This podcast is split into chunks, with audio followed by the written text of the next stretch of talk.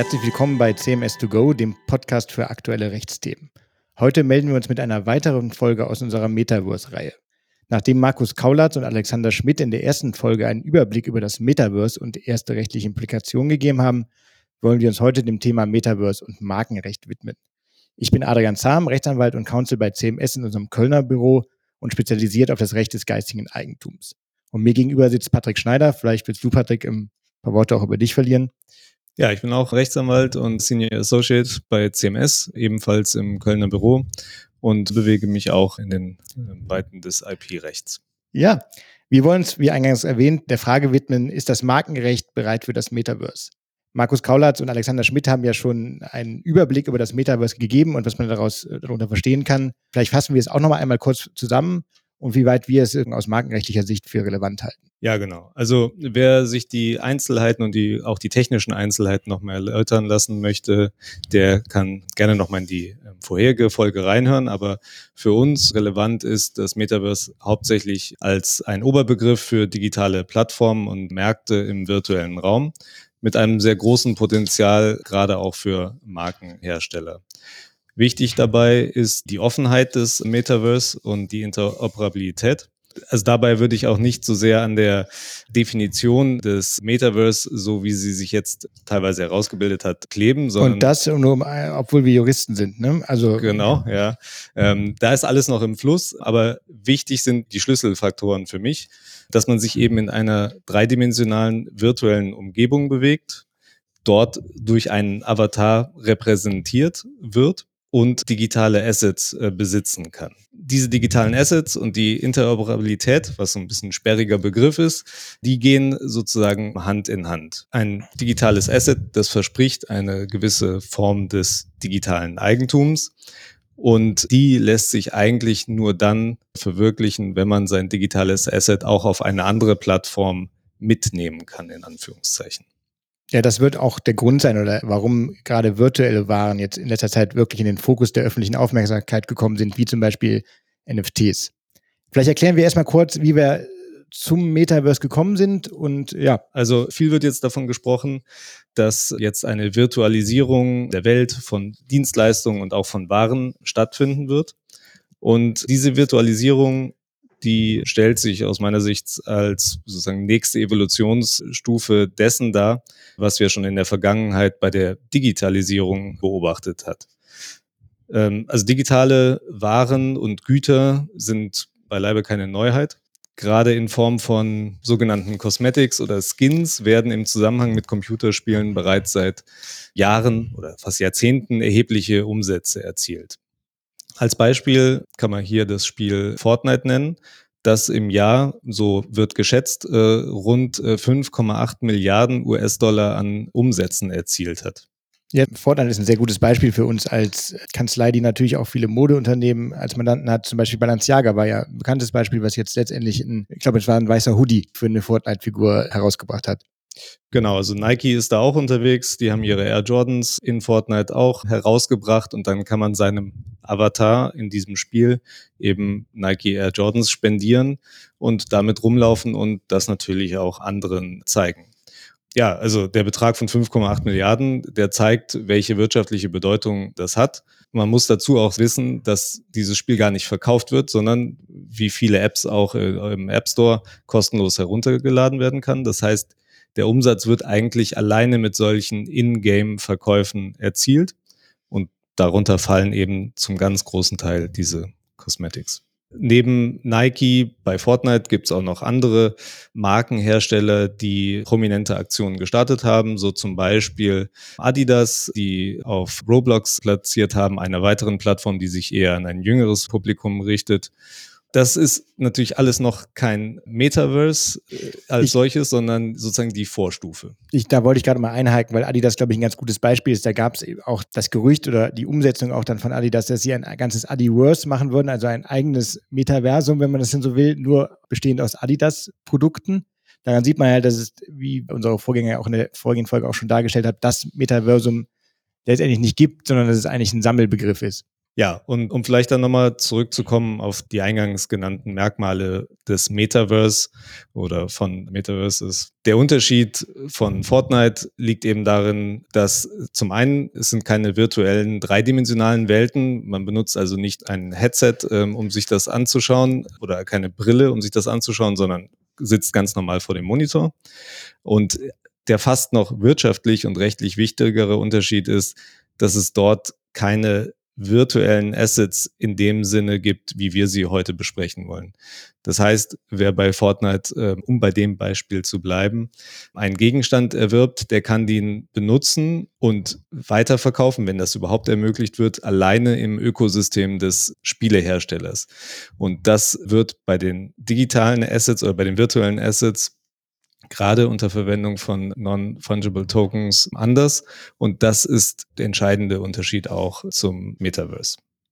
Ja, und dass wir jetzt vielleicht da im Einzelnen darauf eingehen wollen, NFTs sind die Grundlage dafür, dass die virtuellen Güter transferabel werden. Genau. Also das ist, ohne jetzt zu sehr ins Detail, Detail einzusteigen, gehen, ja. ist das aber auch der Grund, warum Blockchain, NFT, Metaverse immer so ein Dreiklang sind. Also man kann Blockchain, NFT ohne Metaverse machen, aber Metaverse ohne die anderen beiden ist eigentlich nicht vorstellbar. Ja, dann wollen wir uns vielleicht mal langsam unserem eigentlichen Thema äh, nähern, nämlich welche Relevanz hat das Metaverse? Wenn man sich das Metaverse jetzt vorstellt als entweder virtuelles Abbild der Realität oder als neu geschaffene Welt das Feld der IP-Rechte ist ein weites. Letztlich berührt das Metaverse alle Aspekte des IP-Rechts. Also wenn man mal anfängt beim Urheberrecht, da ist zum einen zu denken an Kunstwerke oder auch Bauwerke, die urheberrechtlichen Schutz genießen können und dann in der virtuellen Welt repräsentiert werden. Auch das ist jetzt nichts Neues. Das gab es schon in dreidimensionalen Spielen oder auch in zweidimensionalen Spielen ist das vorstellbar. Vielleicht entscheidender ist, wie man mit bisherigen Lizenzen und Nutzungsrechtseinräumungen umgeht. Da muss man seine Praxis nochmal auf den Prüfstand stellen, also gucken, welche Lizenzen habe ich bisher eingeräumt bekommen und reicht das aus, um solche Werke auch in Zukunft im Metaverse benutzen zu können. Und da stellt sich ja natürlich die Frage, handelt es sich zum Beispiel um eine unbekannte Nutzungsart, wenn ein Werk, das vorher vielleicht auch schon digital verwertet wurde, jetzt aber in Form eines NFTs auch im Metaverse benutzt wird.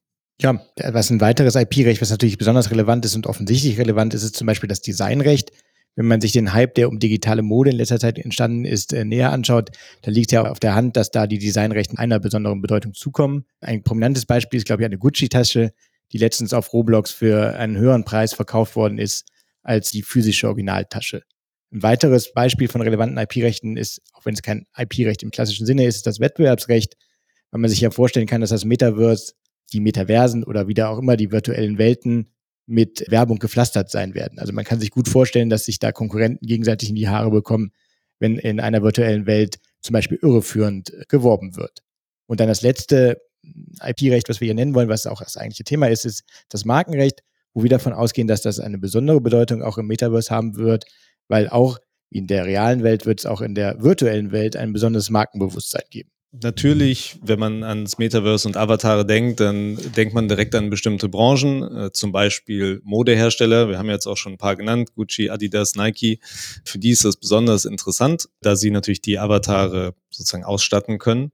Für andere Branchen ist es vielleicht weniger relevant, deren Waren man im virtuellen Raum äh, nicht so sehr benötigt. Aber trotzdem ist davon auszugehen, wenn das Metaverse tatsächlich die wirtschaftliche Bedeutung erlangt, die man so prognostiziert, dass auch viele ähm, Anbieter von realen Waren dort präsent sein werden, einfach um ihren Marken ja, Aufmerksamkeit äh, zu verschaffen und auch die Zielgruppen anzusprechen, die sich dann im Metaverse bewegen. Ja, vor diesem Hintergrund stellt sich dann die Frage, reicht der bisherige Markenschutz bis ins Metaverse. Es ist ja wahrscheinlich bekannt, dass Marken bei Markenämtern angemeldet werden. Gibt es denn dann auch ein Markenamt im Metaverse? Ja, also ein genuin eigenes Markenamt des Metaverse gibt es nicht. Es gibt natürlich auch das Metaverse noch nicht faktisch ähm, auf dem Markt, aber es ist auch nicht zu erwarten, dass es in Zukunft sozusagen ein Metaverse-Markenamt geben wird. Hintergrund Registrierung und Regulierung von Markenrechten obliegt den Nationalstaaten oder Staaten verbunden wie der EU, nicht den in der Regel privaten äh, Betreibern eines Metaverse. Ja, wie du jetzt richtig gesagt hast, bleibt es natürlich dann bei nationalen Markenanmeldungen oder zum Beispiel bei der EU bei Unionsmarkenanmeldungen, wenn man diese territoriale Begrenzung jetzt sieht des Markenschutzes. Wie soll das denn dann im weltweiten Metaverse funktionieren? Natürlich werden sich da einige Schwierigkeiten ergeben, das zuzuordnen. Zum einen die Frage, wo wird denn die Marke überhaupt benutzt? Weil nur da kann sie auch sozusagen verletzt werden. Aber auch das ist jetzt nichts komplett Neues. Das Internet ist auch weltweit abrufbar und äh, da haben sich im Laufe der Jahrzehnte hat sich Rechtsprechung herausgebildet und äh, auch Kriterien, anhand derer bestimmt wird, sind jetzt die Gerichte des einen Landes zuständig oder des anderen und welches Recht wenden wir auf den jeweiligen Fall an. Und das wird es dann auch äh, Metaverse geben, auch wenn das vielleicht etwas schwieriger dort ist. Da wird sich dann auch etwas herausbilden. Ja, vielleicht kann man nochmal klar machen, dass auch im Metaverse das generelle markenrechtliche Prinzip gelten wird, dass eine Marke im Rahmen der Verwechslungsgefahr nur für die angemeldeten Waren und Dienstleistungen Schutz genießt.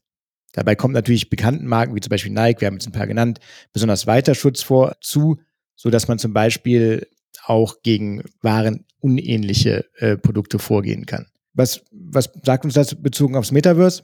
Ja, also wie gerade schon angedeutet, die Gesetze sind dort relativ technologieneutral ausgestaltet und sind grundsätzlich auch geeignet, um vielfältige Sachverhalte im Metaverse abzubilden. Ja, der Begriff der Verwechslungsgefahr ist letztendlich komplett technologieneutral. Genau. Und wenn es jetzt darum geht, dass ich mir eine Marke fürs Metaverse anmelden möchte, hilft auf jeden Fall dabei auch, dass diverse Markenämter schon reagiert haben und Hilfestellungen leisten, wie man sich da verhalten kann als Markenanmelder.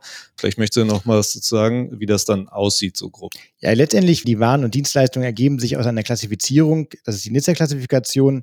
Und da hat gerade das EUIPO, also das Europäische Markenamt, ist dann Vorreiter, das darauf hingewirkt hat, dass diese Klassifizierung eben diesem neuen Phänomen Metaverse angepasst wird. Und nach den von EUIPO veröffentlichten Leitlinien sollen nunmehr auch Non-Fungible Tokens erfasst sein als Ware in Klasse 9, die es vorher nicht gab. Und ich kann die Definition einmal vorlesen, die sich das äh, OIPO ausgesagt hat. Durch Non-Fungible Tokens, NFTs, authentifizierte, herunterladbare digitale Dateien. Ja, wie bewertest du das? Also diese Einordnung.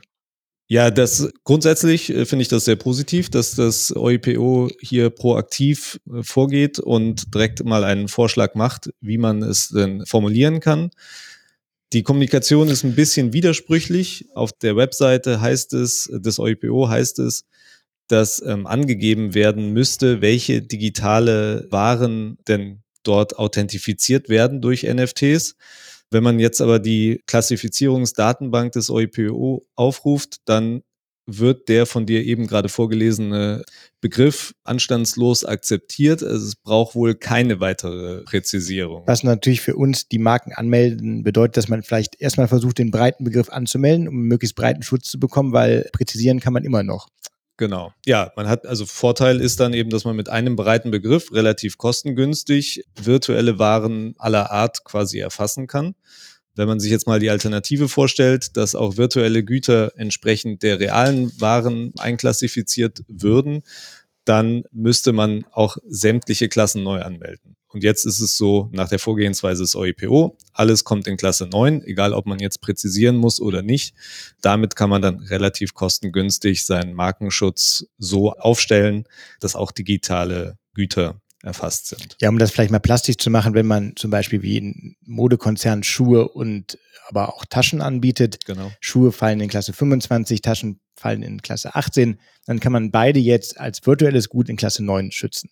Genau richtig. Ein Nachteil ist vielleicht, dass jetzt sämtliche virtuelle Waren, wenn dieser Oberbegriff sozusagen so akzeptiert wird, dass die alle in einen Topf geworfen wird. Und ähm, ja, da ist so ein bisschen ein vielleicht ein Wind und Rennen zu befürchten, dass derjenige, der sich zuerst den breiten Begriff sichert, dann gegen andere vorgehen kann, die eigentlich in einem ganz anderen digitalen Warenbereich hm. unterwegs sind, wo man normalerweise sagen würde, keine Verwechslungsgefahr aber durch diesen sehr breiten Begriff dann eine künstliche Kollision erzeugt wird. Ja. Ja.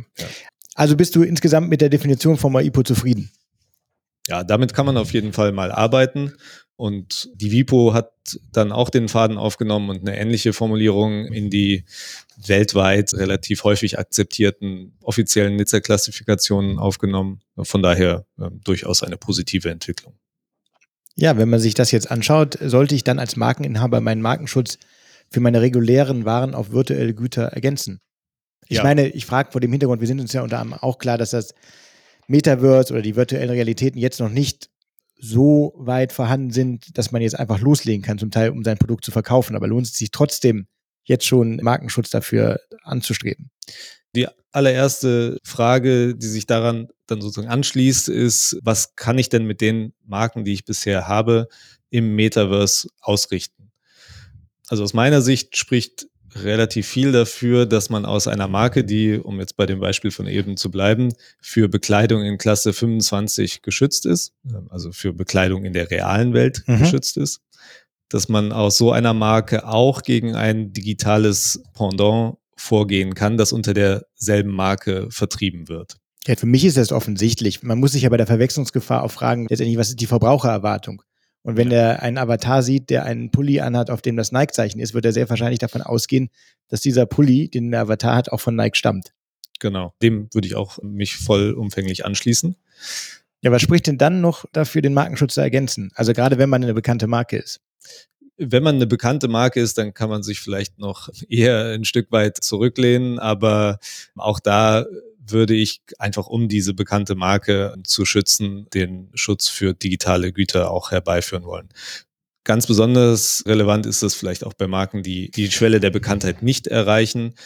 Und man muss sich schon dessen bewusst sein, dass man den Schutzbereich dann auch bei digitalen Gütern erweitert. Also ich habe eben ja gesagt, gegen dasselbe Zeichen sollte man immer noch vorgehen können. Wenn jetzt jemand ein verwechslungsfähiges Zeichen benutzt für digitale Güter, dann erspart man sich schon Diskussionen, wenn man sein eigenes Zeichen auch wirklich für die betreffenden Waren in Klasse 9 geschützt hat, da man dann eher noch bei einer Zeichenähnlichkeit Ansprüche geltend machen kann. Das ist das eine. Und das andere, was wir auch in der Praxis beobachten, wenn wir vom Metaverse reden, dann werden wir dort oft mit Plattformbetreibern zu tun haben. Die das Metaverse betreiben ja, oder die genau. virtuelle Realität betreiben. Genau, also von Betreibern des jeweiligen Metaverse. Und da ist erstmal davon auszugehen, dass die ähnlich wie Plattformbetreiber behandelt werden mhm. und sich auch verhalten werden. Und wenn man des einzelnen Anbieters im Metaverse nicht habhaft werden kann, dann wendet man sich in der Regel an genau die Plattformbetreiber. Also Anbieter meinst du jetzt, wenn jemand zum Beispiel im Metaverse virtuelle Nike-Schuhe verkauft, die aber nicht von Nike stammen? Genau, ja, also der klassische Produktpirat, ja. äh, sage ich mal, der vielleicht in einem anderen Land sitzt, wo es dann Schwierigkeiten gibt, überhaupt in Kontakt zu treten, geschweige denn etwas zu vollstrecken.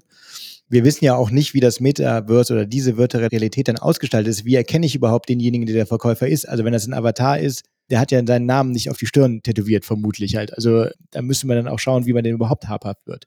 Deshalb wird ja. halt die Haftung der Betreiber des jeweiligen Metaverse besondere Bedeutung zukommen.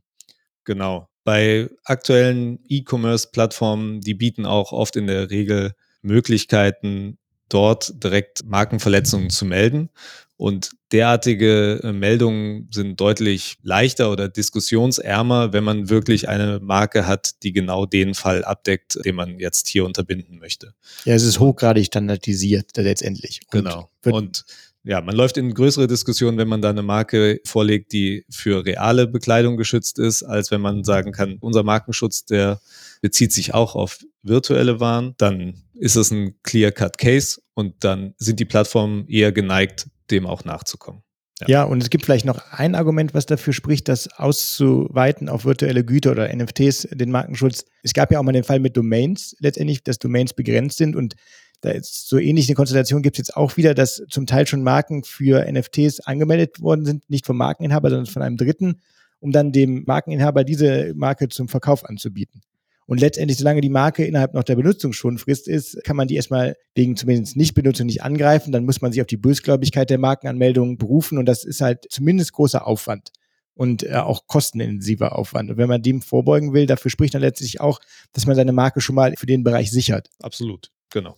Jetzt sind wir schon quasi so ein bisschen in die Durchsetzung und die Verletzung von Markenrechten im Metaverse äh, sozusagen reingerutscht. Ja, ähm, Anmeldung und Durchsetzung kann man ja so gut wie nie trennen. Also genau. läuft parallel. Ja, wir haben es schon mal drüber gesprochen, der territoriale Aspekt des Markenschutzes die Grenzenlosigkeit des Metaverse. Vielleicht, vielleicht knüpfen wir daran nochmal an. Ja, da wird sicherlich ein Streitpunkt liegen, wie wenn man jetzt eine virtuelle Welt hat, die man von aller Welt oder aus aller Welt betreten kann. Wie legt man fest, dass sich dieses Angebot, um mal bei unserem Schuhverkäufer zu bleiben, der gefälschte oder nachgeahmte Schuhe verkauft, warum richtet sich das Angebot an einen Deutschen zum Beispiel, wenn ich jetzt nur eine deutsche Marke habe?